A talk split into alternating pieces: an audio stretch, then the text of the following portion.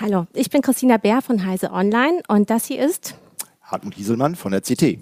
Und wir sprechen heute mit Tankred Schipanski von der CDU. Er ist dort digitalpolitischer Sprecher. Heute ist Mittwoch, der 18.08.2021. Das müssen wir dazu sagen, weil wir nicht an jedem Tag drehen.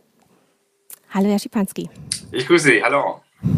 So, einmal jetzt zu Ihrem Setting. Sie wollten eigentlich eine andere Location haben, aber jetzt machen wir das so, das Gespräch. Genau. Und daher sorry für den Hintergrund, aber ich denke, wir kriegen das trotzdem gemeinsam gut hin. Genau. Gut, dann fangen wir jetzt mal direkt an. Wir haben einen großen Fragenkatalog. Wir haben uns mit Ihrem Wahlprogramm beschäftigt und ähm, naja, Sie waren jetzt 16 Jahre an der Regierung und dadurch kommt jetzt gleich die gemeine Frage. Sie sagen, Sie brauchen ein Modernisierungsjahrzehnt, aber waren eben 16 Jahre in Regierungsverantwortung. Wie begründen Sie das? Also ich glaube, Sie erleben ja, wie in den letzten Jahren, nehmen Sie mal die letzten zehn Jahre, die Technik und alles sich weiterentwickelt hat. Wenn Sie sich die Smartphones ansehen, was da heute möglich ist. Äh, und das müssen wir eben auch äh, aufnehmen äh, in die Modernisierung von Verwaltung, von Kommunikation, von Arbeitsweisen. Da haben wir gute Grundlagen in dieser Legislatur gelegt. Die, welche wären das zum Beispiel, Herr, sagen, Herr Schipanski, welche wären das? Welche, was meinen Sie mit diesen Grundlagen? Naja, also Sie können sich ja ansehen, was wir beim OZG beispielsweise, da werden wir wahrscheinlich noch hinkommen, äh, geleistet haben beim Onlinezugangsgesetz. Äh, das ist, glaube ich, schon äh, aller Ehren wert, insbesondere wenn Sie schauen, von welcher föderalen Zuständigkeit wir kommen. Ja, wir haben insbesondere für das OZG äh, die Verfassung ändern müssen, damit wir als Bund überhaupt äh, entsprechend tätig werden können. Äh, wir haben das Registermodernisierungsgesetz auf den Weg gebracht. Und das sind alles Dinge, die wirklich dann in der nächsten Legislatur äh, greifen und zu deutlichen Verbesserungen führen. Und wenn Sie sehen. Sie wollten äh, aber eigentlich auch schon wieder, ich muss Sie einmal kurz schon direkt ja. unterbrechen, weil Sie wollten eigentlich auch schon weiter sein. Und das äh, zeichnet halt jetzt schon diese 16 Jahre aus. Es werden in den Wahlprogrammen immer recht große Versprechungen gemacht und dann im Nachhinein merkt man, okay, so viel haben wir gar nicht geschafft. Und ähm, wenn wir mal auf die Infrastruktur zu sprechen kommen, zum Beispiel den Breitbandausbau, wie sieht es denn da aus? Das ist ja die Grundlage für alles. Haben Sie da wirklich das geschafft, was Sie schaffen wollten? Also ich glaube, wir kommen in den letzten Jahren da wirklich gut voran. Insbesondere möchte ich auch ausdrücklich sagen, nicht mit der Telekom, sondern mit anderen Anbietern, die eigenwirtschaftlich äh, ausbauen. Wenn Sie auf den jüngsten Preco-Bericht schauen, dann macht er durchaus Mut, was das Thema Glasfaser angeht. Wir hatten in der letzten Legislatur die falsche Entscheidung gemacht und haben äh, Fördermittel für Vectoring-Technik ausgegeben bei der Telekom. Das war nicht richtig. Man hätte das gleich nur in Glasfaser ähm, investieren müssen. Das haben wir in dieser Legislatur auch entsprechend äh, korrigiert. Äh, aber allein in meiner Heimatstadt in Ilmenau, eine kleine Stadt in Thüringen, bauen jetzt drei Anbieter diese Stadt aus. Das zeigt, also es ist Geld im Markt da und das wird insbesondere beim Thema Glasfaser auch gut vorangehen. Insbesondere auch mit Blick auf das neue TKG. Äh, das hat ja wirklich auch ein Glasfaser-Turbo, wenn wir da auf die Wohnungseinheiten äh, ähm, sehen und sowas. Also wir haben uns da, glaube ich, viel Mühe gegeben. Äh, aber Sie haben recht, wir haben einige Ziele da nicht erreicht, sind aber wirklich auf einem guten Weg. Da habe ich jetzt mal direkt zwei Nachfragen. Einmal an die Regie, könnt ihr uns Herrn Schipanski noch mal lauter machen? Wir verstehen den hier nicht so ganz gut. Das erste ist, andere Parteien schreiben in ihr Parteiprogramm, dass sie in ihr Wahlprogramm, äh, dass sie flächendeckend Glasfaser ausbauen wollen. Aber so ganz klar schreiben sie das, das bei sich eigentlich nicht. Sie sprechen von Gigabit. Ähm, Anschlüssen, aber das kann ja auch immer noch Kabel sein. Ich, ich finde es gut, dass Sie schon sagen, Vectoring war ein Fehler dass wir auf Kupferkabel gesetzt haben vor vielen Jahren. Das war ja ein Machwerk ihrer Regierungszeit, dem Postminister. Äh, man wird sich erinnern, ähm, der Christian Schwarz-Schilling, da, darauf ist das zurückzuführen, dass wir überhaupt auf Kupfer gesetzt haben und nicht auf Glasfaser. Äh, aber bekennen Sie sich denn komplett zu Glasfaser? Also ich glaube, wir haben in der Legislatur ja deutlich gemacht, dass äh, Glasfaser die Zukunft ist, äh, auch für unsere Gigabit-Gesellschaft. Wir dürfen nicht vergessen, wir haben eben auch das Koaxialkabel entsprechend. Sie haben die Fernsehkabel angeschlossen, die in großen Teilen eben jetzt auch die Leute gut mit Internet äh, versorgen. Von daher, ich weiß, dass einige Umfragen oder Bewertungen diese Kabelart nicht mit einrechnen, daher immer sagen, wir hängen sehr, sehr weit zurück. Aber ich denke, die leisten gegenwärtig auch einen wichtigen Beitrag bei der Versorgung Aber äh, mit Internet. Wollen Sie denn perspektivisch auch von den Kabeln wegkommen? Weil das zukunftssicherste ist Glasfaser. Und wenn viele Dienste über Kabel abgewickelt werden, viele verschiedene Endbenutzer da dran sind, dann wird das für den Einzelnen doch sehr langsam. Und wir wollen ja die Gigabit-Gesellschaft sein. Genau so. Von daher sehen Sie ja, die Förderprogramme oder alles, was wir machen, ist auf Glasfaser ausgerichtet. Und ich denke, das wird mhm. wirklich mit der TKG-Novelle, die wir verabschiedet haben, sehr, sehr deutlich, dass wir uns da ganz klar zum Glasfaser bekennen. Ja, da muss ich jetzt, oder willst du das machen, Hartmut, ja, ich mit der TKG-Novelle? übergehen äh, äh, von der Kabelversorgung, das ist ja ein Ding und das äh, äh, nee, warte, Ding, stopp, da muss ich die kurz stoppen. Gut, dann Sorry, noch mal genau, weil Kabel. da müssen wir kurz dranbleiben. TKG-Novelle, da heißt es nämlich, da hat ein Telekommunikationswirtschaftler gesagt, ähm, dass eigentlich bei dieser Zielsetzung die Bandbreite runtergesetzt wurde. Denn man hat erst den Durchschnitt der genutzten Bandbreite von mindestens 80 Prozent der Verbraucher im Bundesgebiet heranziehen wollen. Ähm, äh, nein, das macht man jetzt und in einem früheren Entwurf hieß das, man, hat die, man nimmt die Mehrheit der Verbraucher. Und damit würde sich die Mindestgeschwindigkeit nun auf ungefähr 16 Mbit pro Sekunde reduzieren. Also man nimmt ein sehr, man, das hat man das, hat man das Ziel runtergesetzt durch diese Durchschnittsnahme. Man nimmt einfach sehr viele unserer, unserer schlechten Internetversorgung damit rein und damit ist das Ziel runtergesetzt. Also den Eindruck habe ich nicht. Wir haben uns bei den gesamten Zielsetzungen, was die TKG-Novelle betrifft, an der Europäischen Union orientiert, weil wir ja den TK-Kodex und mehr mit dieser TKG-Novelle umgesetzt haben. Von daher kann ich die Kritik an der Stelle nicht teilen, sondern äh, wir bewegen uns da absolut auf EU-Level äh, und machen das, was die EU uns vorgibt. Obwohl EU-Level natürlich auch heißt, da sind andere Länder viel weiter als wir. Gut, aber der, der TK-Kodex der EU gibt halt gewisse Rahmenbedingungen vor. Ja, ja das finde ich aber, schon äh, relevant. Gut, äh, man kann das auf jeden Fall auf Heise Online nachlesen, nochmal diese Kritik, aber nun zu jetzt darf Hartmut. Genau, also da, wo wir bisher kein Kabel haben, ähm, da soll dann ja der Mobilfunk dann auch einsteigen. Und momentan der, sind wir in der fünften Generation, also 5G-Ausbau. Und da gibt es ja auch, ähm, wenn wir jetzt mal nach Europa oder international schauen, die Diskussion darum, wer darf uns da eigentlich ausstatten. Äh, ne? Dürfen es amerikanische Firmen machen, sollen es alle europäische Firmen machen oder dürfen es auch chinesische Firmen sein? Äh, in Ihrem Programm bei der CDU steht ja, dass Sie ähm, eher in den Dialog mit China gehen wollen. Andere Parteien gehen da eher auf Distanz. Ähm, wie sehen Sie das? Dürfen Firmen wie Huawei äh, in Deutschland beim 5G-Ausbau mitarbeiten oder sollen solche Firmen, ähm, die eine zu enge Bindung an den chinesischen Staat haben, ausgeschlossen werden? Also ich glaube, auch das haben wir bereits in dieser Legislatur beantwortet, äh, insbesondere mit der Novelle zum IT-Sicherheitsgesetz 2.0. Äh, in Verbindung auch mit der TKG-Novelle. Sie haben das erwähnt. Mhm. Und äh, da sprechen wir eben nicht von einer sogenannten Lex Huawei, also einer speziellen Gesetzgebung, die chinesische äh, äh, Anbieter ausschließt. Mhm. Äh, aber ich denke, wir haben da insbesondere im IT-Sicherheitsgesetz, auch im parlamentarischen Verfahren, nochmal äh, ganz wichtige Prüfmechanismen eingeführt. Äh, und wenn diese Prüfmechanismen ein chinesischer Anbieter besteht, dann mhm. äh, kann er selbstverständlich mit verbaut werden. Besteht er diese Prüfmechanismen nicht, dann äh, kann er nicht mit verbaut werden. Und das ist jetzt eine Entscheidung, die bei den entsprechenden, bei der Exekutive liegt, bei den entsprechenden auch Behörden, die operativ da zuständig sind. Sehe da insbesondere das BSI. Mhm. Ähm, also von daher kein konkretes Lex Huawei, sondern mhm. Level Playing Field und dann die entsprechende Gesetzesanwendung. Wie sieht das bei den Überprüfungen aus, auch mit der äh, amerikanischen Technik? Wir hatten ja den Fall, dass äh, die NSA das äh, Handy von Angela Merkel äh, überwacht hatten und sie dann auch sagte, unter Freunden macht man das eigentlich nicht. Ähm, welche Me Mechanismen wollen Sie da einführen, dass sich sowas nicht wiederholt, sowohl auf amerikanischer als auch auf chinesischer oder anderer Seite? Ich war ja Mitglied im NSA-Untersuchungsausschuss und habe auch das äh, erleben müssen, was Sie gerade beschrieben haben. Daher ist eben das IT-Sicherheitsgesetz wirklich sehr neutral geschrieben. Diese Prüfungsmechanismen müssen natürlich auch amerikanische Anbieter durchlaufen. Mhm. Äh, und wenn man da zu dem Ergebnis kommt, auch hier äh, liegt etwas vor, was gegen dieses IT-Sicherheitsgesetz ist, dann kann man auch diese äh, nicht verwenden. Ich glaube, das ist auch ganz wichtig äh, unter dem gesamten Stichwort der europäischen Souveränität bei diesen äh, Themen. Wir haben eigene Anbieter, die sich da auch entsprechend äh, weiterentwickeln müssen. Und wir behandeln, das sehen Sie auch in diesem IT-Sicherheitsgesetz, äh, amerikanische und chinesische Anbieter da völlig gleich, auch europäische. Wer diesen Prüfungsmechanismus durchläuft, äh, der kommt am Ende zum Zug.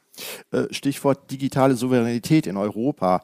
Ähm, wir können ja momentan mit, der, äh, mit den ähm, IT-Firmen in Europa eigentlich nicht mit den Amerikanern äh, mithalten. Und jetzt haben sie ja auch angeschoben, es soll jetzt eine Europa-Cloud Gaia X geben. Aber das soll nicht nur von europäischen Firmen aufgebaut werden, sondern eben halt auch von US-Firmen. Und äh, in ihrem Wahlprogramm steht, äh, äh, also europäische Souveränität bedeutet nicht, dass wir uns abschotten müssten. Aber wie wollen Sie ähm, auch beim Datenschutz dafür sorgen, dass dann, wenn US-Firmen an der europäischen Cloud mitbauen, sie nicht gezwungen werden durch US-Gesetze, Daten von Europäern dann dort den Geheimdiensten zur Verfügung zu stellen? Ich glaube, Sie sind jetzt da zwei äh, unterschiedliche Paar Schuhe, wenn ich das sagen darf, mit Blick auf den Datenschutz und mit Blick auf Gaia X. Ich hm. glaube, Gaia X war erstmal die richtige Initiative, die Deutschland und Frankreich da ergriffen haben, jetzt gesamteuropäisch ausgelegt. Jetzt auch nicht mehr unter Federführung des Bundeswirtschaftsministeriums, die haben das ja nur angestoßen, sondern wirklich als äh, privatrechtlicher Verein, glaube ich, äh, organisiert, die das da entsprechend äh, betreiben. Äh, und die haben für sich entschieden, jawohl, man nimmt auch amerikanische Player jetzt mit in diese Entwicklung herein. Entscheidend ist, glaube ich, welche Standards ich am Ende entwickle und ob die Amis bereit sind, äh, diese Standards, die wir da bei äh, Gaia X dann durchsetzen wollen, mitzutragen. Wenn sie das mittragen, ist gut, dann sind sie aber auch auf einem europäischen Level. Wenn sie das nicht machen wollen, dann scheiden sie eben dann auch an irgendeiner Stelle bei diesem Projekt Gaia X aus. Aber hätte man da nicht die Chance gehabt, die europäische IT-Industrie dann nochmal speziell zu, vor, zu fördern und dass sie dann auch ähm, auf Weltniveau dann mithalten kann, wenn man sagt, okay, das bauen wir wirklich nur mit europäischen IT-Firmen auf und wir wollen den IT-Standort in Europa, den wollen wir einfach weiter nach vorne bringen.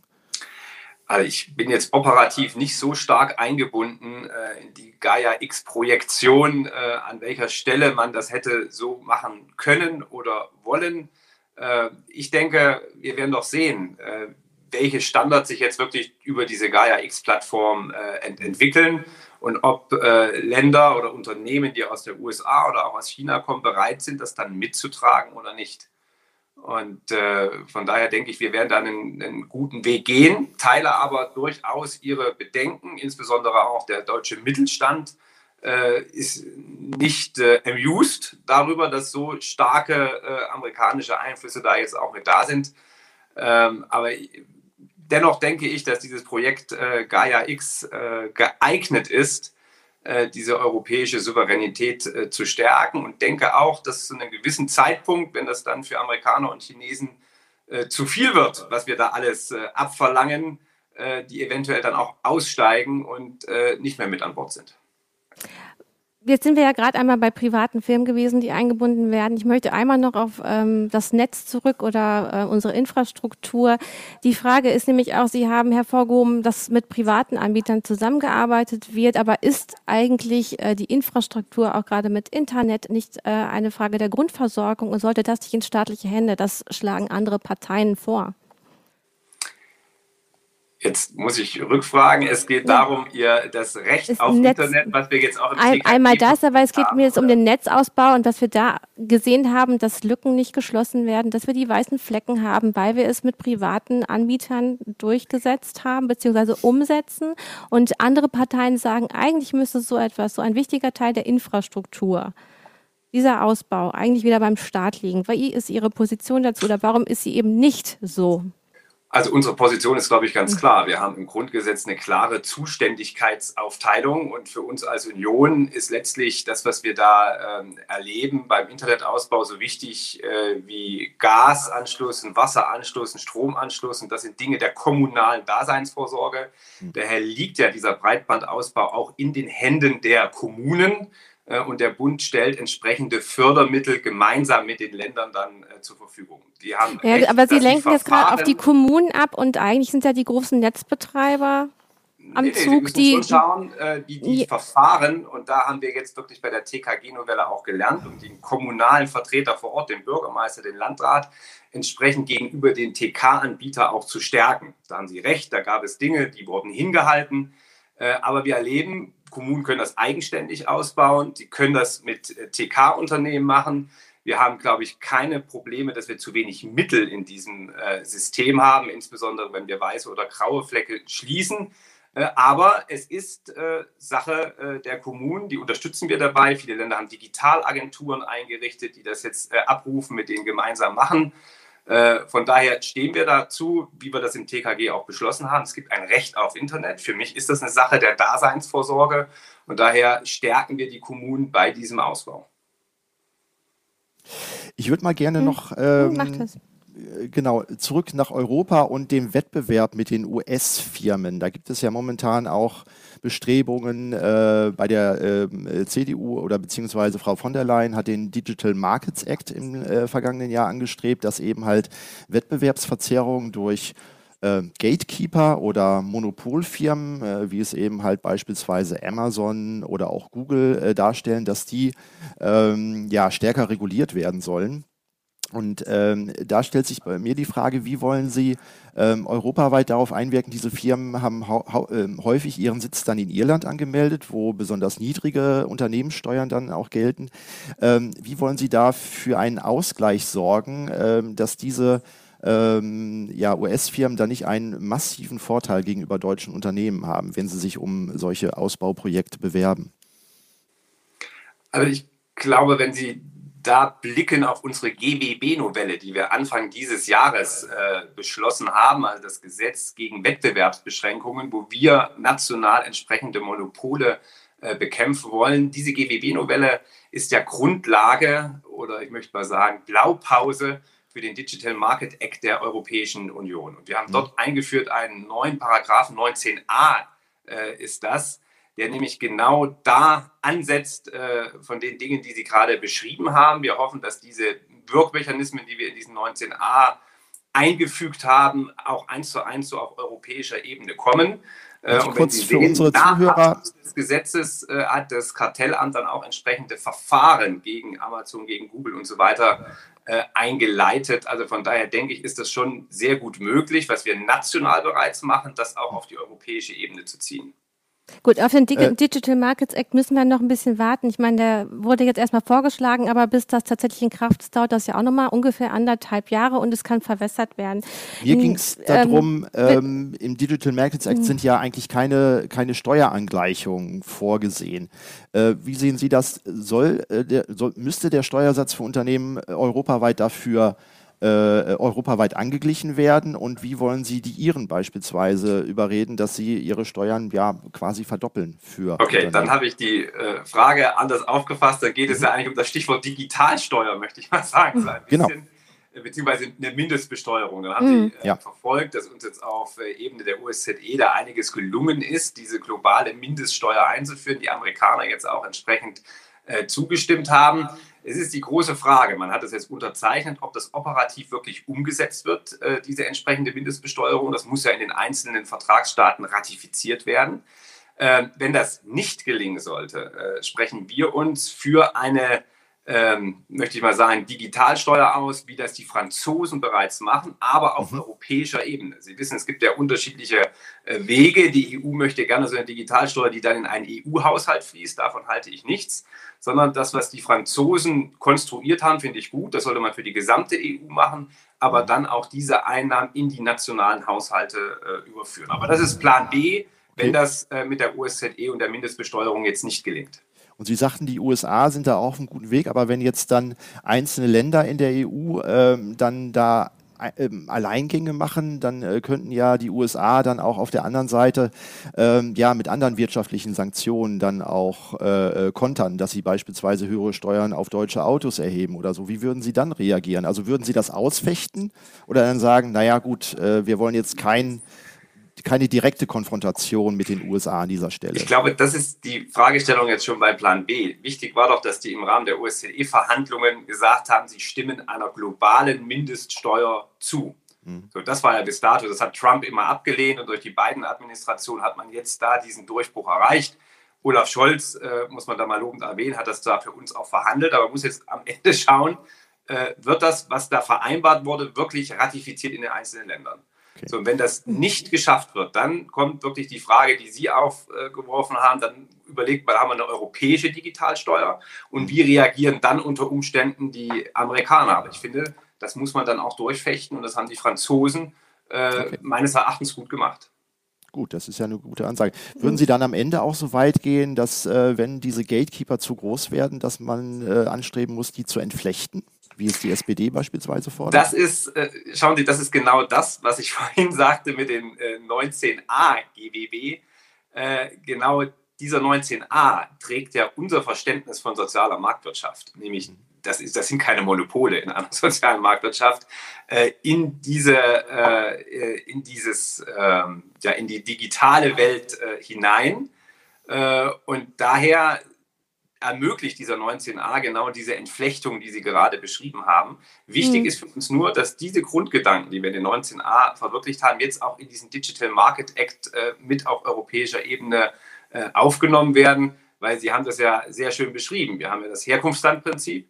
Mhm. Äh, und wenn äh, europaweit jetzt wieder abgewichen wird von dieser Sache, äh, wäre das, glaube ich, im Sinne von europäischer Souveränität, europäischer Stärke äh, nicht gut, wenn wir da wieder in einzelnationalstaatliche Regelungen unterfallen. Wir haben damit einen guten Vorschlag, einen guten Aufschlag gemacht und ich hoffe sehr, dass die Europäische Union das auch aufgreift und da ist genau das möglich, was Sie auch gerade beschrieben haben. Mhm. Ähm, ich möchte aber auch noch mal weiter darauf eingehen. Also Sie haben richtig gesagt, Sie haben ähm, den Digitalisierungs-GWB gemacht und äh, dass das Richtung Digital Markets Act läuft. Allerdings sind Sie in Ihrem Programm nicht so klar wie wiederum andere Parteien. Sie schreiben nämlich zum Beispiel, die großen Digitalkonzerne müssen Verantwortung übernehmen und wo nötig reguliert werden. Da sind andere relativ härter. Und äh, sie sprechen sich, wie gesagt, auf EU-Ebene für den DSA und DEMA, also Digital Service Act und den Digital Markets Market Act aus äh, und schreiben, dass sie eine nutzerzentrierte Gesetzgebung äh, anstreben, aber sie machen immer den Eindruck, dass sie viele Marktchancen offen lassen wollen und dass sie immer, nur, immer noch sich zurückhalten. Also sie haben immer einen Einschub mit, wenn möglich, wo nötig. Wo ist es denn wirklich nötig? Ja, aber das finde ich doch gut. Also wir müssen ja, also wir sind eine Partei, die natürlich auch an den äh, Markt äh, glaubt und zur sozialen Marktwirtschaft steht. Wir haben die soziale Marktwirtschaft in Deutschland äh, eingeführt. Und daher bin ich schon dagegen, dass man also grundsätzlich erstmal mit der Regulierungskeule kommt, äh, sondern wir müssen erstmal schauen, äh, kriegen wir das marktlich hin, ja oder nein. Und dann muss man sagen, ist, diese, ist die Union ja auch äh, die Partei, die wirklich als erstes Plattform, jetzt nehmen Sie mal die sozialen Netzwerke im Rahmen des NetzDG, an die Kandache genommen hat. Wir hatten noch nie Aber europaweit, weltweit eine äh, Plattformhaftung gehabt. Das haben wir durchgesetzt. Wir haben das in dieser Legislatur nochmal verfeinert und gestärkt. Und da sehen Sie genau, was das heißt. Wenn wir feststellen, da wird Missbrauch betrieben, da gibt es Schwierigkeiten, dann ist es notwendig, dass wir als Staat regulieren. Das haben wir da festgestellt im Rahmen des NetzDG, was auch wieder Blaupause ist für den Digital Services Act auf äh, europäischer Ebene. Und da schreiben wir wirklich weltweit äh, Geschichte, wenn es darum geht, Plattformen in die Haftung zu nehmen. Ja, aber äh, da hat ja gerade in der letzten Woche das BGH festgestellt, dass eben halt nicht nur die gesetzlichen Vorgaben, was auch die äh, ähm, ähm, äh, Zulassung von, von, von Hassrede oder von Fake News angeht, ähm, darüber entscheiden soll, sondern dass die Plattformen auch ihre eigenen Regeln eben halt dann auch anwenden können. Müsste das nicht ähm, generell unter demokratische Kontrolle gestellt werden? Oder wie sehen Sie es, wenn ähm, ja, Firmen wie Facebook oder Twitter einem äh, Staatsoberhaupt einfach den Kanal abdrehen können? Also ich glaube, das haben wir auch in den Debatten im Parlament deutlich gemacht, dass der Digital Services Act auf europäischer Ebene da eine Rechtsgrundlage schaffen muss, dass das ohne Rechtsgrundlage äh, nicht geht, dass man jemanden, weil diese Plattformen letztlich für die politische Willensbildung, aber auch für den öffentlichen Diskurs so wichtig geworden sind, äh, einfach den Kanal zudreht. Ich glaube, das ist, äh, bin ich jetzt gespannt, was die EU da entsprechend vorschlägt. Ist, glaube ich, auch Konsens über alle Parteigrenzen hinweg. Aber wenn Sie sehen, wir haben das NetzDG genau in dem Sinn nachgeschärft, wie Sie das gerade dargestellt haben, dass nämlich nicht nur äh, Dinge jetzt in diesen Beschwerdemechanismus aufgenommen werden, die früher über NetzDG äh, angezeigt wurden, sondern eben auch nach den sogenannten Gemeinschaftsstandards in diesen äh, Plattformen. Auch die müssen jetzt dieses entsprechende Gegenvorstellungsverfahren und so weiter äh, durchlaufen. Wir haben da die Nutzerrechte nochmal deutlich ausgeweitet und gestärkt, sehr zu Lasten auch dieser Plattform. Die sind über diese Regulierung überhaupt nicht froh. Aber das ist so ein bisschen die, die Ursprungsfrage. Ne? Sie haben ja gesagt, wann, regulieren wir? Wir regulieren, wenn wir sehen, es ist notwendig, es wird irgendwo Missbrauch betrieben. Und ich finde diese Weiterentwicklung dieses NetzDG von Stufe zu Stufe, äh, das ist genau das, äh, wie wir uns das da auch entsprechend vorstellen. Und Sie haben auch recht, wenn wir sehen, äh, hier wird eine oder man, man prägt hier politische Willensbildung oder allgemeine Willensbildung auf den Plattformen dass man natürlich da auch schaut. Wir haben beim Rundfunk, wir haben bei der Presse nochmal ja, aber sowas haben die, wir gegenwärtig für die Plattform Sie, noch nicht. Sie machen die Plattform ja selbst zum Richter, wer reden darf und wer mhm. nicht recht, äh, reden darf. Und das muss doch eigentlich äh, eine demokratisch legitimierte Institution sein und nicht irgendein Startup aus dem Silicon Valley. Also, ich glaube, ein Startup aus dem Silicon Valley entscheidet nicht darüber, sondern wir sagen, wir haben ja, haben wir das persönlich auch angesehen, äh, sehr umfängliche Abteilungen, insbesondere mit spezialisierten Juristen, äh, die entscheiden äh, im Rahmen der Abwägung allgemeines Persönlichkeitsrecht, Meinungsfreiheit, schauen, was haben wir beim NetzDG, schauen auch, was haben wir mit den entsprechenden Gemeinschaftsstandards. Der Rechtsweg steht immer offen, aber Sie müssen sehen, in, der, in dem digitalen Zeitalter geht das Ganze halt unwahrscheinlich schnell. Und Sie kriegen auch im Rahmen des vorläufigen Rechtsschutzes nicht diese Geschwindigkeit hin, wie, wie wir das jetzt in dem NetzDG äh, durch Gegenvorstellungsverfahren und ähnliches entwickelt haben. Von daher ist es hier keine Privatisierung des Rechtsweges oder ähnliches, sondern ja, die Plattform also ist es schon, ne? Hier, es ist eigentlich schon, es ist eine Privatisierung. Die zu sagen, das, äh, ich gehe nochmal in den vorläufigen Rechtsschutz rein oder in den ganz normalen Rechtsschutz. Also das nicht eine Privatisierung zu nennen, finde ich ist schon schwierig. Äh, außerdem ist es für Nutzerinnen und Nutzer trotzdem schwierig, sich dort ähm, ja, ähm, zu beschweren und dass tatsächlich etwas durchgetragen wird. Also das könnte man ja eigentlich nochmal vereinfachen. Da müssten Sie das nochmal neu fassen an manchen Stellen. Also ehrlich gesagt, wir haben jetzt die Transparenzberichte auch gesehen von den äh, Plattformen. Äh, und wir haben jetzt nochmal ausdrücklich in der Novellierung darauf hingewiesen, mit der leichten Auffindbarkeit, wie das gestaltet sein muss, äh, wie viel Klicks ich eigentlich dann brauche. Das haben die Plattformen sehr unterschiedlich in der Vergangenheit angewendet. Da mögen, mögen sie recht haben. Äh, aber da haben wir nachgebessert. Also ich finde, eine Beschwerde, egal jetzt ob nach NetzDG oder Gemeinschaftsstandards, geht jetzt sehr, sehr zügig. Und, und nochmal, im Rahmen der Geschwindigkeit, wenn Sie mir einen besseren Vorschlag unterbreiten, wie man das äh, machen könnte, äh, dass, dass die Gerichte in diesem Moment noch schneller arbeiten oder das anders machen. Ja, also wir, wir haben, haben ja, darüber diskutiert. Ja, wir haben ja sowieso das Problem, dass, dass ähm, Gerichte überlastet sind und da, da sind wir wieder bei der Frage, wie geht man überhaupt mit Personal um und kann man alles technisch lösen oder brauchen wir einfach auch an vielen Stellen einfach genügend gut ausgebildetes Personal, was dann eben auch was kostet. Gut, Personal, also Justiz ist Ländersache, da kann ich mich jetzt sehr zurücklehnen, wenn ich wollte. Wir haben nochmal einen Pakt für den Rechtsstaat äh, äh, verabschiedet, wo wir auch nochmal in Staatsanwaltschaften äh, direkt als Bund auch investieren. Äh, wir unterstützen da wirklich die Länder sehr breit, aber äh, ich habe noch nicht auch von äh, Nutzern oder ähnliches diese Transparenzbesichte. Das Bundesamt für Justiz gestaltet das ja sehr stark, auch den Dialog mit den Plattformen. Noch nicht erlebt, dass es da massive äh, Beschwerden gibt und dass das System beim NetzDG nicht funktioniert. Vielmehr wurde dieses System weltweit in vielen anderen Ländern äh, übernommen. Und ich darf noch auf eine Sache äh, vielleicht hinweisen. Äh, wir haben auch in das NetzDG eine sogenannte Forschungsklausel aufgenommen. Das heißt, die großen Plattformen sind jetzt verpflichtet, Datensätze, die von Universitäten, von Forschungseinrichtungen angefordert werden, denen zur Verfügung zu stellen, damit wir nämlich genau ausleuchten, wie läuft das mit den Algorithmen, wie haut das da alles hin, um, damit die uns als Gesetzgeber dann sagen, also hier sind noch offene Regulierungspunkte, da müsste man noch mal reingehen. Weltweit auch das erste Mal, europaweit das erste Mal und ich hoffe auch sehr. Ich meine, Sie beschreiben hiermit eigentlich jetzt vor allem, was im Digital Markets Act eben vorgeschlagen wurde und was eben auch von anderen Ländern eingebracht wurde. Das ist ja nicht jetzt nur eine deutsche Leistung, das Ganze. Und ähm, andere Parteien schreiben das in ihrem Programm auf jeden Fall auch sehr ausführlich aus, was sie, wie sie Datenschätze heben wollen. Ähm, wie stellen Sie sich das denn noch konkret vor? Möchten Sie das auch äh, staatlich nochmal anders nutzen und nicht nur an die Wissenschaft abgeben? Na, es geht jetzt nicht um Datenschätze äh, heben. Vielleicht habe ich mich mhm. da falsch ausgedrückt. Es mhm. geht darum, dass äh, wir erforschen müssen. Das haben wir im Urheberrecht, das haben wir eben auch bei dem NetzDG, äh, wie die Plattformen im Inneren letztlich äh, funktionieren. funktionieren. Okay. Und da, dazu gab es bisher keine Daten, die diese Plattform freiwillig zur Verfügung gestellt haben. Von daher ist mhm. es wirklich Meilenstein. Ich bin froh, dass im Digital Services Act, nicht im Market Act, wenn ich Sie korrigieren darf, äh, dieser Gedanke ja, auch äh, natürlich. genauso aufgegriffen wird. Ja, ähm, halten Sie es denn für nötig, so etwas wie ein, eine Ethikkommission einzusetzen für Algorithmen? Halten Sie ja, sowas für nötig? Das ist eine Frage, was wir bei der Regulierung für künstliche Intelligenz haben. Da haben wir die Enquete-Kommission gehabt, wir haben ja. eine KI-Strategie entwickelt.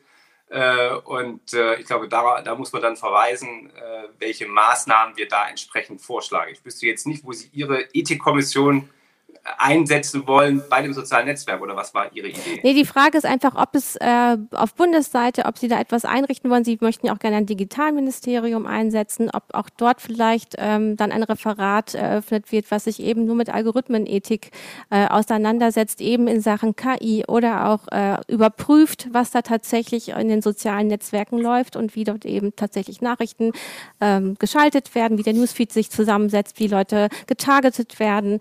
Ähm, Sie legen das ja mit den ganzen Vorhaben an, dass man eben an diese Daten kommt, dass die Plattformen so offen sein müssen. Die Frage ist, was machen Sie damit? Nochmal, die, äh, mhm. also wie das Digitalisierungsministerium aussieht, welches Referat, was der für KI ist, ich mhm. glaube, das ist gar nicht Gegenstand. Das wird auch noch dauern, ehe man sich da entsprechend äh, verständigt hat. Hier geht es ja. doch darum. Äh, naja, Sie machen halt äh, immer auch Werbung mit dem. Äh, ich möchte Sie bitte da unterbrechen. Ähm, Sie machen halt Werbung damit, dass Sie Sie wollen einen äh, Digitalisierungsschub in diesem Land und Sie sagen auch dafür wollen Sie ein Digitalisierungsministerium schaffen. Sie hatten eigentlich auf Bundesebene mit Ihrer Partei schon ähm, Ministerien oder Sta ähm, Staatsminister, die sich viel für Digitalisierung hätten einsetzen können. Da ist einmal Herr Scheuer und da ist auch Dorothee Bär von einer Partei CSU, ihrer Schwesterpartei. Da hätte die Kommunikation ja ja schon mal sehr gut laufen können. Sie sagen jetzt, na, wir brauchen aber noch ein bisschen mehr, ein Digitalministerium. Ich möchte einfach genauer wissen, was soll da rein, was wollen Sie damit machen? Na klar, das, äh, dann fragen Sie konkret, dann ja. geben Sie auch genau diese konkrete Antwort. Also ich glaube, wir hatten in dieser äh, Legislatur gesagt, jeder Minister ist Digitalminister. Da haben wir auch einen Ausschuss Digital, Digitale Agenda, alle entsprechenden Minister eingeladen. Koordinierend hat das gemacht Helge Braun als Chef des Bundeskanzleramtes. An seiner Seite haben Sie richtig festgestellt, äh, Doro Bär. Äh, wir mussten aber in dieser Legislatur feststellen, dass es einmal nötig ist, dass so ein Digitalministerium ein eigenes Budget hat. Das ist für uns ganz, ganz wichtig, im Haushaltsplan entsprechend abgebildet ist, dass dieses äh, Digitalministerium, so will ich es mal nennen, ein Vetorecht hat ähnlich wie es das Bundesfinanzministerium Ich finde das witzig, ja dass Sie das Sache, sagen, dass das ein Vetorecht haben soll, weil ähm, es gab ja die Diskussion, was die Grünen gesagt haben wegen dem äh, Klimaschutz und dem Umweltministerium. Und da wurde gegen ein Vetorecht ordentlich gezimmert im Wahlkampf. Aber das Digitalministerium nee, nee, auch ein also Vetorecht Sie, kriegen? Wir, wir haben als Union, weiß jetzt nicht, wo es steht in dem Wahlprogramm, aber wir haben ja uns ausgesprochen schon auf dem Parteitag in Leipzig, das war glaube ich vor drei Jahren mhm. haben wir gesagt, wir wollen unsere Digitalpolitik anpassen, anders organisieren, eben mit so einem Digitalministerium. Das haben wir lange überlegt, welche Direktiven brauchen wir da? Und ich kann Ihnen jetzt nicht sagen, welche Abteilung geht da wo und wohin. Das mhm. wird Sache der COA-Verhandlungen und der Ergebnisse da sein. Aber für uns ist wichtig, mhm. dass es ein Einfach. ordentlicher Bundesminister ist, dass wir Budget dafür haben, dass wir ein Vetorecht haben und es wird ein agiles äh, Ministerium, so will ich mal sagen, sein, weil sich gewisse Projekte einfach ranzieht. Sie mhm. wissen, wir haben diese Digital for Germany Einheit jetzt schon in der Bundesregierung gehabt, ein Stückchen angelehnt an das, was wir in Großbritannien kennengelernt haben. Äh, und äh, das soll eine, eine relativ schlanke, agile Einheit werden, nicht wieder, äh, möchte ich mal sagen, dass wir jetzt zwei Jahre uns unterhalten, welche Abteilung, welches Gebäude, welcher Beamter. Mhm sondern wirklich neu denken. Das haben wir in dem Buch Neustart als Unionsfraktion auch beschrieben. Und das sind unsere Direktiven, mit denen wir reingehen. Ich kann Ihnen Wenn jetzt nicht sagen, auch mit Blick auf die COA-Verhandlungen, äh, wir wollen das so und so machen. Das wird doch, dann heißt es, wir haben uns nicht Naja, also andere Parteien sind, sind da ja auch relativ klar, beziehungsweise manche sagen gar nichts dazu. Ähm, was mir beim Thema ja. Veto einfällt, mhm. das ist eigentlich ähm, der Datenschutz. Äh, da sagen Sie in Ihrem Parteiprogramm ja auch, das sei kein super Grundrecht, sind da auch die einzige Partei von den, von den Großen zumindest. Und ähm, Herr Kelber, der Bundesdatenschutzbeauftragte, hat sich beschwert, dass er im letzten Jahr mit über 400 äh, Gesetzesvorlagen äh, von Ihnen quasi bombardiert wurde. Er hatte teilweise nur wenige Stunden Zeit, darauf zu reagieren. Wäre es nicht an der Zeit, auch einem äh, Bundesdatenschutzbeauftragten, Sie wollen das Ganze ja auch konsolidieren, da auch ein Vetorecht zu geben und vor allen Dingen mehr Zeit für Prüfungen von Gesetzen, damit da nicht wieder Sachen dann durchrutschen, die später Gerichte kassieren. Also ich glaube, der äh, Uli Kelber macht eine intensive und gute Arbeit als Bundesdatenschutzbeauftragter. Er war ja vorher Parlamentskollege äh, bei uns auch im Bundestag entsprechend äh, gewesen. Äh, was wir anprangern als äh, Union auch in diesem Wahlprogramm, was wir ändern wollen, ist die Organisation der Datenschutzaufsicht. Mhm. Also ich glaube, man kann, und das habe ich auch offen in Debatten immer angesprochen, dass es ein Innovationshemmnis ist, wenn Sie äh, ein, ein Startup haben, was in jedem Bundesland eine, eine, ein Bildungsangebot äh, digital machen möchte, müssen die gegenwärtig zu 16 einzelnen Landesdatenschutzbeauftragten laufen und anfragen. Sie kriegen unter Umständen für eine dieselbe Sache divergierende andere Entscheidungen. Und das ist, glaube ich, äh, nicht zumutbar. Auch beim Thema digitale Bildung werden wir ja dann noch gemeinsam hinkommen. Das muss man konzentrieren, das muss man anders aufbauen. Da kann ich mir auch eine stärkere Zentralisierung bei dem Bundesdatenschutzbeauftragten vorstellen oder eine Umstrukturierung dieser Landesdatenschutzkonferenz. Äh, aber das, was wir da gegenwärtig mhm. äh, erleben, ist ja, denn ein Ich habe hab aber gefragt, soll er ein Vetorecht bekommen und mehr Zeit für die Prüfung von neuen Gesetzesvorhaben? Also das steht bei unserem Wahlprogramm nicht. Mhm. Okay, also das Gut. planen Sie nicht. Gut. Ähm, wenn wir jetzt dann auf die Datenschutz, äh, zur Datenschutzaufsicht äh, darüber sprechen. Sie sagen äh, in, in, Ihrem Programm, einer genehmigt für alle. Das streben Sie an. Haben Sie nicht die Sorge, dass dann daraus auch eine Irland-Methodik wird, nämlich man geht zu der Datenschutzaufsicht, die am laxesten mit den Dingen umgeht? Nein, schauen Sie, wir haben das ja jetzt schon bei den Landesmedienanstalten. Die äh, sind ja auch in Länderhoheit, die haben das auch entsprechend organisiert und die haben sich einfach arbeitsteilig organisiert und haben gesagt, wenn die in die Frage ist, entscheidet die und die Landesmedienanstalt dieses Landes oder sie haben sich so strukturiert, dass es da entsprechende äh, Gremien gibt. Uns kommt es darauf an, dass es keine divergierenden Entscheidungen für einen Unternehmer, auch für eine Privatperson äh, in, in, ganz Deutschland gibt. Ja? Und von daher, glaube ich, kann man das gut und klug organisieren, auch durch ein Stückchen Zentralisierung. Äh, aber würden Sie da den Föderalismus, äh, also den Föderalismus wollen Sie an der Stelle nicht auflösen, aber vielleicht ähm, etwas mildern? Also, äh, mein sehr holzschlägartige Sache ist immer gewesen, dass ich gesagt habe, der Föderalismus ist der Sargnagel der Digitalisierung. Wir haben festgestellt, dass wir in vielen Dingen einfach zu langsam sind äh, durch diese föderalen Strukturen. Äh, daher auch Modernisierungsjahrzehnt, daher auch die klare Aussage, wenn wir kommen, brauchen wir eine Verfassungsänderung, wo wir in gewissen Bereichen, insbesondere auch digitale Verwaltung, digitale Bildung, das Grundgesetz nochmal anfassen müssen, äh, um dem Bund da einfach mehr Mitsprache und mehr Schlagkraft zu geben. Äh, und in diesem Sinne verstehe ich auch dieses gesamte Feld des Datenschutzes, äh, wo ich mir wirklich eine stärkere Koordinierung, auch Zentralisierung beim Bund vorstellen kann. Mhm. Ähm, wie wollen Sie denn dann die äh, Bundesländer dazu bewegen, von ihren Kompetenzen was an den Bund abzugeben bei neuen Gesetzen? Also schauen Sie, der Druck, äh, und das hat die Corona-Krise gezeigt, ist einfach so groß, dass wir ein schlichtes Unverständnis haben, was wir im Bereich der digitalen Schulbildung erleben mussten. Wir haben gesehen, dass durch die Grundgesetzänderungen äh, im Bereich für das OZG sehr gut gelaufen ist. Da haben wir ja auch Kompetenzen der Bundesländer zu uns bekommen mit einer entsprechenden äh, Änderung des Grundgesetzes. Äh, wir haben es beim Bildungsbereich angefangen, haben im Wissenschaftsbereich. Also ich glaube, äh, da ist die allgemeine Einsicht und Armin Laschet ist auch MP und er als Ministerpräsident sagt auch, also da ist die allgemeine Ansicht gereift, dass wir da zu einer äh, Neujustierung kommen müssen. Ich glaube, insbesondere noch beim Thema Digitalisierung muss es möglich sein, dass Bund, mhm. Land und Kommune gemeinsam wirken. Und das ist laut ja, jetzigen Landgrundgesetz nicht möglich. Wie wollen Sie denn die Länder dazu bewegen, was von ihren äh, Kompetenzen abzugeben? Diese Frage haben Sie leider nicht beantwortet.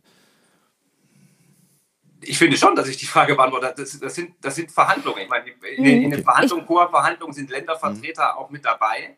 Äh, nur, nur, nur schauen Sie, wenn Sie mit den Menschen, ich bin jetzt viel unterwegs, wir, wir haben Wahlkampf, wenn Sie mit denen sprechen, es fehlt schlichtweg jegliches Verständnis dafür, was an Kleinstaaterei im Bereich Bildung oder mhm. im Bereich Digitalisierung mit Insellösungen und ähnliches betrieben wird. Ja, was ich jetzt darf, ich, darf ich dabei hinterher kurz okay. ja, Länder, das sehen wir ja auch beim OZG, wo es geklappt hat und wo wir ja gut mit den Ländern zusammenarbeiten. Und so ein Zusammenwirken stelle ich mir auch in anderen Bereichen vor. Okay. Ich wollte gerne nochmal auf den Digitalpakt Schule angehen. Da haben ja. Sie ja auch, ähm, ich glaube, 500 Millionen Euro oder noch mehr für die äh, Länder zur Verfügung gestellt. Und jetzt steht in Ihrem Wahlprogramm, naja, auf Probleme einfach nur Geld drauf zu werfen, also im übertragenen Sinn, hilft alleine nicht. Sie wollen jetzt prüfen und dann ähm, eventuell äh, die äh, Summen auch wieder zurückziehen. Aber hat es nicht daran gelegen, dass einfach die, die äh, Anträge, die Schulen äh, stellen mussten, um an diese Gelder heranzukommen, dass das alles viel zu kompliziert war? Genau, das wollte ich nämlich auch sagen. Also Sie haben einerseits analysiert, dass der Föderalismus ein Problem ist. Und dann steht in Ihrem äh, in ihrem Programm. Beim Digitalpakt oder Ausbau der Infrastruktur wurden Gelder nicht abgerufen. Andere Programme gehen an Bedürfnissen und Problemen vorbei. Deshalb werden wir noch stärker bestehende und künftige Ausgaben auf ihre Effizienz hin prüfen und wenn nötig streichen. Aber ganz aus den Kommunen kommt das ganz klare Zeichen. Wir sind überfordert mit der Antragsstruktur. Wir wollen die Gelder. Wir wollen das haben. Wir wollen fördern. Aber es liegt äh, an, an der Beschaffenheit, wie Sie diesen Digitalpakt aufgesetzt haben. Wie, wie können Sie dann sagen, dass Sie da Gelder streichen wollen? Die Schwulen wollen das haben. Also das haben wir so nicht geschrieben, so darf man das, glaube ich, auch nicht interpretieren. Also das ist ein direktes Zitat aus dem Programm. Wir haben extra für den Digitalpakt die Verfassung geändert. So, und das Geld geht eben nicht direkt an die Kommunen, wie wir das gerne wollten, sondern die Länder haben darauf bestanden, dass es zu den Ländern geht. So. Und die einzige Vorgabe, die wir gemacht haben als Bund ist, weil das Steuermittel sind sie nicht 500 Millionen, sondern 5 Milliarden, die wir gegeben haben, mit nochmal drei Zusatzvereinbarungen, äh, die nochmal jeweils mit einer Milliarde ausgelegt waren. Äh, die einzige Vorgabe ist, ich brauche ein Medien- Konzept in der Schule, wie diese Sachen eingesetzt werden. Mhm. Das war das Einzige, was wir verlangt haben. So, das, das ist aber nicht das Einzige, was Sie verlangt haben, sondern das ist für die Schulen eine riesige Aufgabe. Das ist für die Lehrkräfte Einzige, eine riesige Aufgabe. von den Ländern verlangt hat. So. Mhm. Wie die Länder das jetzt umgesetzt haben zu ihren Schulen runter, da teile ich Ihre Kritik eins zu eins. Ja was da gemacht wurde an Verordnungen. Aber nochmal, das kommt nicht vom Bund, das kommt nicht äh, aus dem BMBF, sondern das haben die einzelnen Kultusminister dann aufgelegt. Dass Natürlich, aber Sie sitzen war, ja auch mit in den Landesregierungen. Nein, nein, nein, das, das teile ich mit Ihnen voll und ganz. Aber ich ziehe jetzt den Schuh an, wo Kultusminister einen Fehler gemacht haben, dass das jetzt beim Bund abgeladen wird. So, genau, nur deshalb Länder ist es halt komisch, wenn Sie dann sagen, dann streicht man da die Gelder, wenn es ein Strukturproblem keine, ist. Nein, nein, nein, wir, aber es steht so, so im Programm, da müssen Sie dann nochmal rangehen. Da gucke ich nochmal so rein, aber dann, dann ja. haben die das äh, anders interpretiert, als wir das machen. Ich kann Ihnen nur sagen, wir stehen zu diesem Digitalpakt Schule, haben mhm. festgestellt, dass eben dieses Miteinander, gerade über die föderale Ordnung, bei dieser Sache ganz, ganz schwierig war und sagen, wir müssen das eben entsprechend äh, anpassen. Und nochmal, wir hatten jetzt jüngst das Nachhilfepaket, wo wir nochmal Geld gegeben haben als Bund, äh, wo wir einfach das nur den Ländern zur Verfügung stellen, ohne Mitspracherecht zu haben. Da habe ich als digitalpolitischer Sprecher gesagt, es geht nicht. Wir haben für Lernstandserhebung super äh, Startups, wir haben also tolle also, äh, Möglichkeiten, das zu machen. Und das sollen die Länder nutzen. Und wenn ich als Bund Geld gebe, möchte ich auch genau haben, dass diese digitalen Mittel da eingesetzt werden und nicht einfach gesagt wird, Thüringen oder Sachsen machen halt eine Stunde Mathe mehr. Also ich verstehe Sie richtig. Sie sehen äh, keinen Änderungsbedarf dabei, wie die Anträge dann von den Schulen gestellt werden sollen, sondern das ist alles einfach und das Problem ist nicht auf Ihrer Nein, Seite, sondern dann bei den Ländern. Das ist Sache der Bundesländer. Ich kann Ihnen ja, es ist, man sagen, könnte die Sache auch. Ich kann Ihnen sagen, welches Bundesland hat viele Mittel abgerufen, welches nicht. Und das hm. liegt natürlich dann naja, aber so ein, Bundes, äh, ein Bundesbildungsministerium oder Bundeswissenschaftsministerium äh, könnte ja eben auch äh, Vorlagen machen, Standards setzen, sagen, das braucht eine Schule auf jeden Fall in diesem Jahrhundert. So sollte das jetzt aussehen. Da könnten Sie na, auf der kommunalen Ebene so viele Kräfte sparen, auf der Länderebene so viele Kräfte sparen, wenn Deutschland sich da einig wäre, beziehungsweise eben dort festgesetzt würde, das ist der Standard, den wir in diesem Land brauchen. So ist es. Sie sprechen mir aus dem Herzen. Genau das wollen ja. wir haben, aber wir brauchen dafür eine Grundgesetzänderung. Die Länder sind an unsere Vorgaben nicht gebunden. Wir haben in dieser Legislatur, wir wollten einen, äh, einen Bildungsstaatsvertrag erreichen mit verbindlichen Vorgaben. Wir hatten über den Bildungsrat gesprochen. Überall, das haben die Länder abgelehnt. Ich brauche, Ihr Kollege hat es gesagt, für solche Dinge auch immer Zweidrittelmehrheit im Bundesrat. Ja, natürlich, aber Sie müssen natürlich auch sehen, ich, wir müssen äh, Sie da leider stark angreifen, denn Sie sind äh, in vielen Ländern mit in der Regierung und meistens die stärkste Kraft.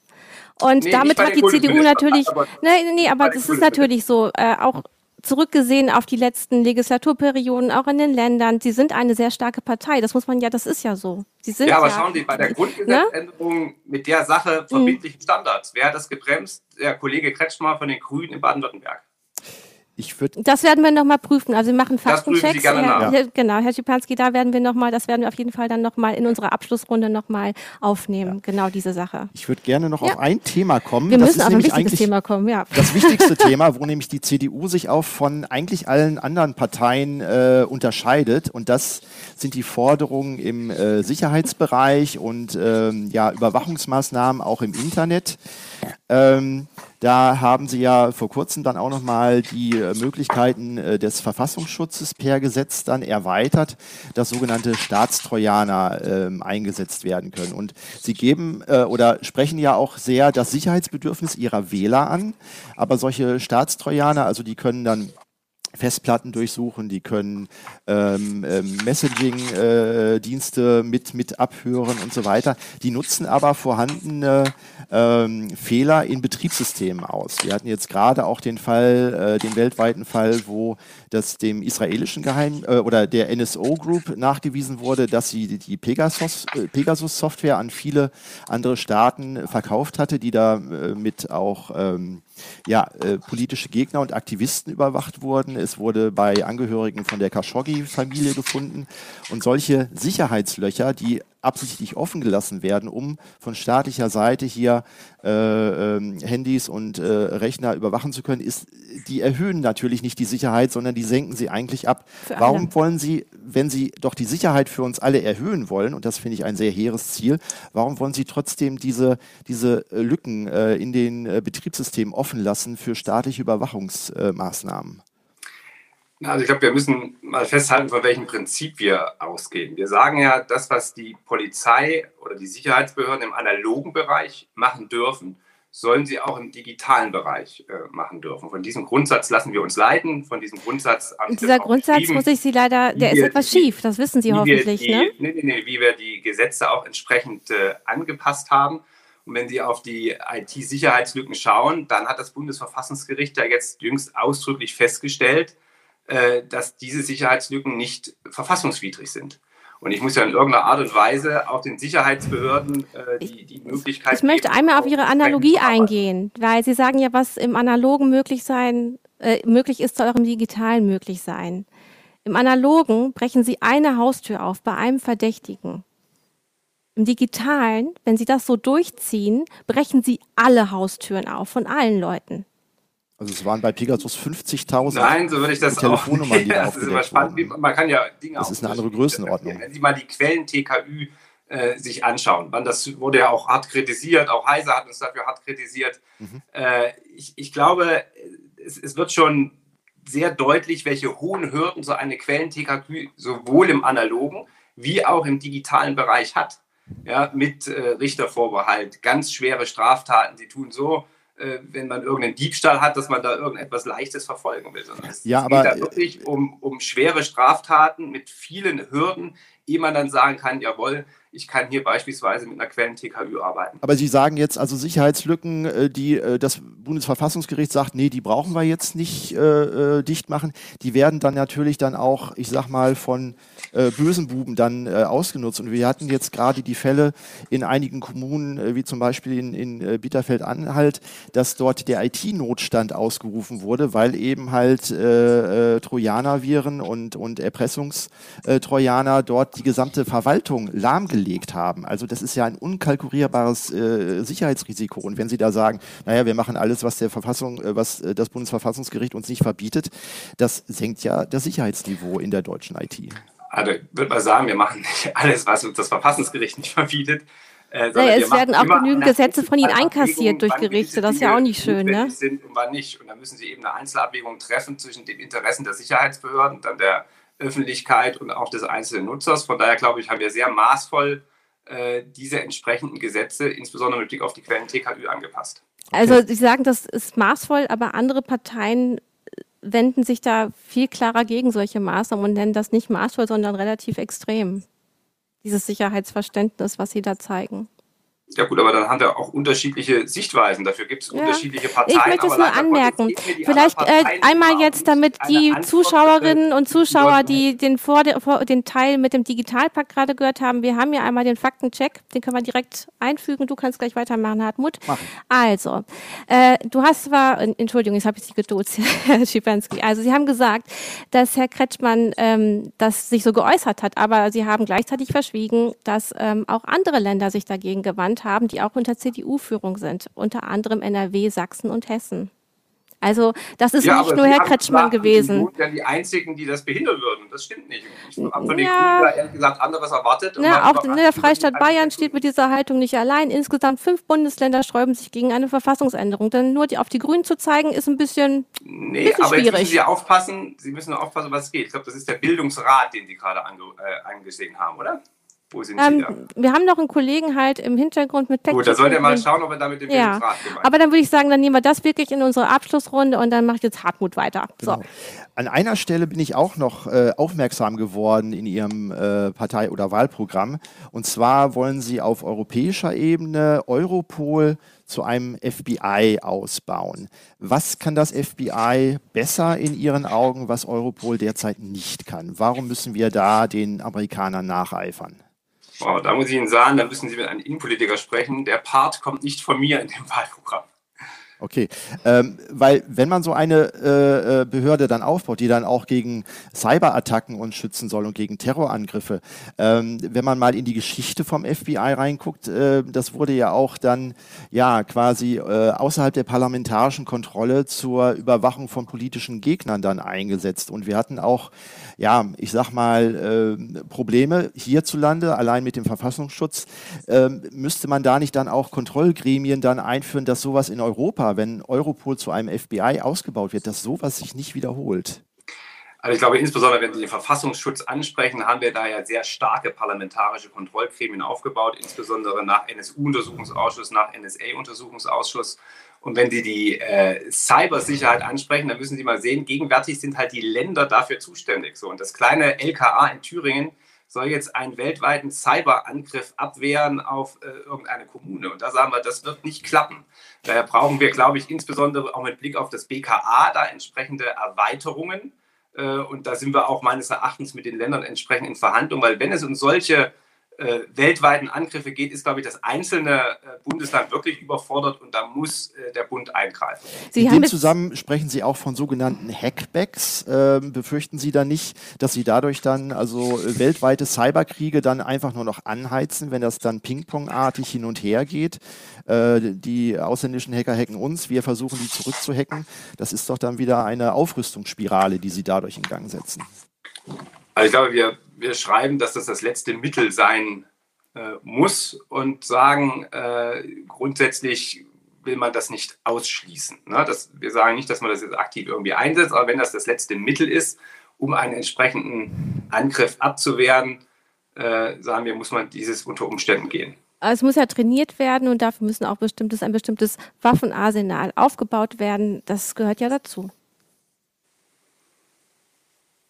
Also wie jetzt das, mhm. äh, die, die Behörden das entsprechend vorbereiten und machen, ich glaube, das ist ja auch noch mitten in der ja. Diskussion. Und es ist ja auch eine, eine relativ äh, äh, vielfältige Entwicklung, äh, was wir da sehen.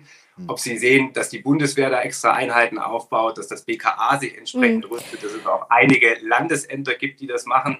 Und da brauchen wir eben letztlich einfach ein Zusammenspiel, wie wir das schon haben bei Bekämpfung von Linksextremismus, Rechtsextremismus. Sie müssen sehen, wir haben den Sicherheitsföderalismus. Und auch da müssen wir hm. schauen, arbeiten wir zusammen. Halten Sie es wir eigentlich für notwendig? Ähm, dass das in vielen Dingen nicht klappt. Und ich finde, bei der Cyberabwehr muss das besser klappen. Von mhm. daher brauchen wir auch eine starke Rolle des Bundes. Ähm, was mir da einfällt, Sie haben auch eine andere Forderung, da steht, also man darf jetzt neue Digitalprojekte, da darf man nicht immer die 100 Prozent, 120 Prozent Lösung suchen, sondern muss auch mal Mut zum Pragmatismus haben. Ähm, jetzt auch noch zum Anfang, da hatten wir ja schon gesagt, Herr Kelber klagte dadurch, dass Sie eigentlich also viel zu schnell Digitalisierung in den letzten Jahren vorangetrieben haben. Äh, es klagen beispielsweise auch ähm, Ärzte beim Anschluss an die Telematik, dass das nicht so gut läuft, wie es eigentlich laufen soll. Wir haben äh, durch die äh, Digitalisierung dann auch oder weil das eben halt nicht 120-prozentig gemacht wurde, dass ganze Kliniken teilweise vom Netz gehen mussten. Äh, würden Sie nicht sagen, wir müssen da mal ein bisschen mehr auf die Bremse gehen und irgendwie gucken, dass wir es richtig machen, damit eben halt nicht mehr so viele IT-Zwischenfälle passieren und wir so angreifbar sind für äh, Erpressungstrojaner und Co. Also ich glaube, das ist eine zweischneidige Sache, weil wenn Sie sehr lange brauchen, äh, sind Sie mit ein, einigen Dingen einfach zu spät. Und das macht ja die Digitalisierung aus, dass Dinge schnell sein müssen. Schauen Sie mal die Corona-Warn-App. Da hatten wir am Anfang, die haben wir jetzt Stück für Stück weiterentwickelt. Ja, wir sind aber damit raus auf den Markt hatten ein erstes Produkt und jetzt haben wir das Stück für Stück äh, weitergemacht. Hätten wir Aber jetzt zwei Jahre gewartet, ehe wir diese ganzen Anwendungen haben, wäre dann gekommen. Also lieber eine, Sie sagen, Sie sagen lieber eine schnelle Digitalanwendung, dann auch in sehr kritischen Bereichen wie der Medizin, wo es um Leben und Tod ja, geht, als eine glaube, sichere Anwendung. Nee, Verstehe ich nein, nein, richtig? Nein, nein, Also das habe ich mit Sicherheit äh, okay. nicht gesagt, mhm. aber wir müssen, und dafür haben wir ja, da hat der Bund auch die Kompetenz, mit entsprechenden Pilotprojekten da vorangehen, Dinge ausprobieren. Äh, und das machen wir auch, auch was die äh, ganze E-Health äh, betrifft. Sie hat mich nur gefragt, was, was Müssen bedeutet, Sie mehr auf die Bremse gehen und noch genauer gucken, ob Sie das richtig machen. Oder eine Technikfolgenabschätzung machen. Ähm, das, das wäre ja das Wichtige. Und Oder eine Datenschutzfolgenabschätzung genau, einmal der das. telematischen Infrastruktur, die es ja immer noch nicht gibt. Und ja. die Frage ist auch immer noch in, in, der, in der Sicherheitspolitik, ähm, da wurde auch angeregt, ein, eine Überwachungsgesamtrechnung zu machen und dagegen haben Sie sich erstmal gesperrt, beziehungsweise steht es nicht in Ihrem Wahlprogramm. Andere Parteien schlagen das vor. Denn wir haben sehr viele Maßnahmen und sie geben unseren Behörden immer mehr Rechte. Die Frage ist, was passiert damit überhaupt und ist das so sinnvoll, diese ganze Fülle? Also wie stehen Sie dazu? Also ich glaube, wir haben ja äh, maßvolle Befugnisse, die wir jeweils geben und äh, der Gesetzgeber muss natürlich schauen, äh, wie die zusammenspielen. Eben dieses maßvolle, ich zitiere das so, ist sehr umstritten. Da könnte man das ja auch prüfen lassen, ob das so maßvoll ist. Ne, dieses maßvoll ist halt sehr umstritten, deswegen könnte man das ja wirklich prüfen lassen mit einer Überwachungsgesamtrechnung oder mit einer richtigen Technikfolgeabschätzung. Ja, aber schauen Sie, wir haben Technikfolgenabschätzung, haben wir sogar einen eigenen Ausschuss äh, dafür mit einem eigenen Gremium beim, beim Deutschen Bundestag. Wir haben einen Beirat für, für Nachhaltigkeit. Also wir checken die Gesetze wirklich, ob nach Nachhaltigkeitskriterien, Technikfolgenabschätzung. Ich finde, wir machen das schon sehr Warum ausführlich. So steht ja bei uns auch drin. Ja. Wir wollen Digital einführen Da kommen wir jetzt wieder zum Anfang der Sendung. Wir also brauchen ein Modernisierungsjahrzehnt. Digital-TÜV und nicht Gesamtrechnung, wie Sie das nennen. Ja. ja. ja. Ich habe noch mal eine, eine technische genau. Frage. Und, und zwar hier, wollen ne? Sie ja, genau, dann machen wir das hm? restlich noch so. zum Abschluss, eine technische Frage. Also ähm, wir lesen auch das bei, Ihnen, äh, bei Ihnen, aber auch in anderen Parteiprogrammen, da ist immer von ähm, Schlüsseltechnologien wie KI und auch Blockchain die Rede. Und äh, speziell bei Ihnen ist mir aufgefallen, dass Sie die Blockchain für die Digitalisierung der Urkunden einsetzen wollen. Können Sie mir mal erklären, also was ist die Blockchain eigentlich? Weil es gibt auch äh, Hörer draußen, die kennen die nicht so. Und wie kann die bei der Digitalisierung von Urkunden helfen? Also ich will Ihnen mal ganz kurz, ich greife mal ganz kurz rechts neben mich. Machen ja, klar, machen Sie das. Ich kann in der Zeit unseren kleinen Bad Tweety. Sehen Sie, was Sie, und dann kann ich diese Dinge mal hier empfehlen mit Blockchain für Anfänger. Ja, ja erklären Sie doch mal, was ist die Blockchain und wie haben. hilft sie? In drei bei Sätzen. Den, bei den entsprechenden äh, Schlüsseltechnologien äh, haben Sie ja erwähnt, künstliche Intelligenz, wir haben Quantencomputing drin, wir haben die Blockchain. Jetzt äh, keine Buzzwords, was ist die Blockchain und wie hilft sie bei der Digitalisierung von Urkunden? Also ich glaube, das ist eine Anwendung, die wir hier nochmal extra äh, genannt haben. Man verbindet ja sonst die Blockchain immer äh, mit anderen Anwendungen. Wir sind einfach bemüht, entsprechend äh, weitere Anwendungen zu finden. Aber was macht die Blockchain? Sie haben ja das Buch gelesen da oder haben es zumindest da. Was, was macht die Blockchain? Letztlich wären hier ähm, bei der, jetzt muss ich die Blockchain-Strategie mir ein, ehrlich gesagt nochmal raussuchen. Willst du es kurz beantworten, was man damit da machen kann? Äh, Weil wir müssen bald zum Ende kommen. Herr Schipanski, passen Sie auf. Wir, er, er redet ja, lass ihn kurz mal. Okay, gut. Entschuldigung. Ich höre es manchmal schlecht, Entschuldigung. Äh, was ist die Blockchain? Nein, die, die, die, die Blockchain hält faktisch Dinge fest und sagt, so und so ist der Stand jetzt. Und äh, äh, ich kann dann entsprechende Weiterentwicklung oder Veränderung anhand dieser Blockchain ganz klar äh, erkennen. Das kann man im Umweltbereich machen, Das kann man eben aber auch bei äh, Urkunden äh, beispielsweise machen, wo ja auch eine Urkunde sagt, so und so ist der Vertrag beispielsweise, der so und so geschrieben und gibt es da eine Vertragänderung, wie ist das dann entsprechend angepasst? Okay, und äh, das Wichtige ist, glaube ich, ähm, dass es eine dezentrale Speicherung dann ermöglicht. Ist das denn überhaupt sinnvoll, wenn man Urkunden digitalisiert, dass die überall dezentral dann gespeichert werden? Also ich glaube, Sie müssen sehen, äh, das hängt natürlich auch so ein Stückchen mit unseren Gedanken von dem Registermodernisierungsgesetz zusammen, dass wir ja überall dezentrale Register liegen haben. Und da war ja auch die Frage, wie kann ich die eigentlich verbinden und wie kann ich da entsprechend auch mhm. zugreifen. Hm.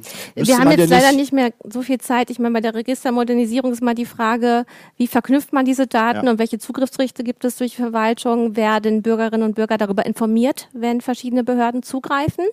Andere Parteien sind da wesentlich konkreter in ihrem Programm. Jetzt haben wir aber fast eine Stunde geredet. Ja, jetzt kommen Und wir müssen eigentlich zum Abschluss kommen. Ähm, also wir konnten jetzt natürlich nicht alles abarbeiten, was jetzt so stand, aber ich glaube, wir konnten gut streiten und uns unterhalten. Und naja, jetzt kommt äh, ein, ein netter Rausschmeißer, den man von Heise Online kennt, wenn man Heise Online häufiger besucht. Wir haben jeden Freitag ein ähm, Quiz auf unserer Seite, das Thank God It's Friday Quiz. Da kann man immer wieder Technikfragen beantworten ähm, mit einem kleinen Zeit-Countdown. Den haben wir jetzt hier nicht, aber ich stelle Ihnen jetzt fünf Fragen und Sie können einfach drauf losantworten.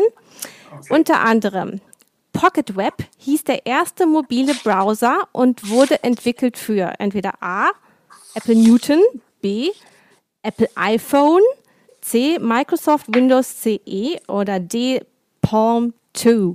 Was meinen Sie? Da muss ich raten und würde mal C tippen. Leider nicht, Apple Newton war es. Apple Newton war es, gut. So, der erste Browser wurde von Tim Berners-Lee entwickelt im Jahr A 1982, B 1988, C 1986 oder D 1990. Wir gehen auf 82. Das, da wäre er sehr früh dabei gewesen. Ist es tatsächlich 1990. 90 erst, wow. Ja, okay. krass, oder? Äh, ich finde das auch immer sehr überraschend, wenn man das nochmal so liest. 82 hatte ich meinen ersten Homecomputer. Oh Gott, da war ich noch nicht ja. geboren. Ja. so, also, wie hieß das Operating System, das noch bis 2010 den Markt für Mobilbetriebssysteme anführte? A. Symbian, B. Newton OS, C. Web OS oder D. Folio? Nehmen wir nochmal C. Leider nicht, es ist Symbian. Auch nicht. Das wird ja, ist ein spannendes Technikbild, was Sie hier Aber haben. Es, wir werden alle äh, Menschen, die mit uns hier reden, damit konfrontieren. Es soll eigentlich nur ein bisschen witzig sein. Äh, Google Maps Street View hat in Deutschland welche Besonderheit? S. A. Sind insgesamt nur zwölf Großstädte erfasst. Hm. B. Es ist das mindestens zehn Jahre alte Bildmaterial. C. Es ist ein besonderes Dateiformat. Oder D. Es ist das spezielle Bildformat nach DIN. Wow, ich würde jetzt zwischen C und D wählen. Was es ist, leider, es ist leider B. Das mindestens zehn Jahre also, alte Bildmaterial. So, und jetzt kommt wirklich die letzte Quatschfrage. ja. Welche Android-Version gab es nie? A. Gummy Bear, B. KitKat, C. Oreo oder D. Nougat? Nehmen wir D. Nee, Nougat gab's. Es gibt Nougat gab's. Gummy Bears gibt es nicht. Aber jetzt haben wir Ihnen hoffentlich auch nicht zu viel Hunger gemacht damit. Wir danken Ihnen für Dank. dieses Gespräch, Herr Schifanski. Sie haben sich, äh, Sie haben sich ja wirklich sehr offen mit uns hier auseinandergesetzt. Ja, Vielen Dank dafür. Das war, ein gutes das war sehr mutig. Ja. ja. Und äh, ja, wir hoffen, wir können in der Zukunft nochmal mit Ihnen sprechen und wünschen Ihnen jetzt erstmal alles Gute für diese Wahlzeit und dann auch die Wahl. Na klar. Vielen Dank, Ihnen Vielen einen schönen Tag. Tschüss. Tschüss. Tschüss.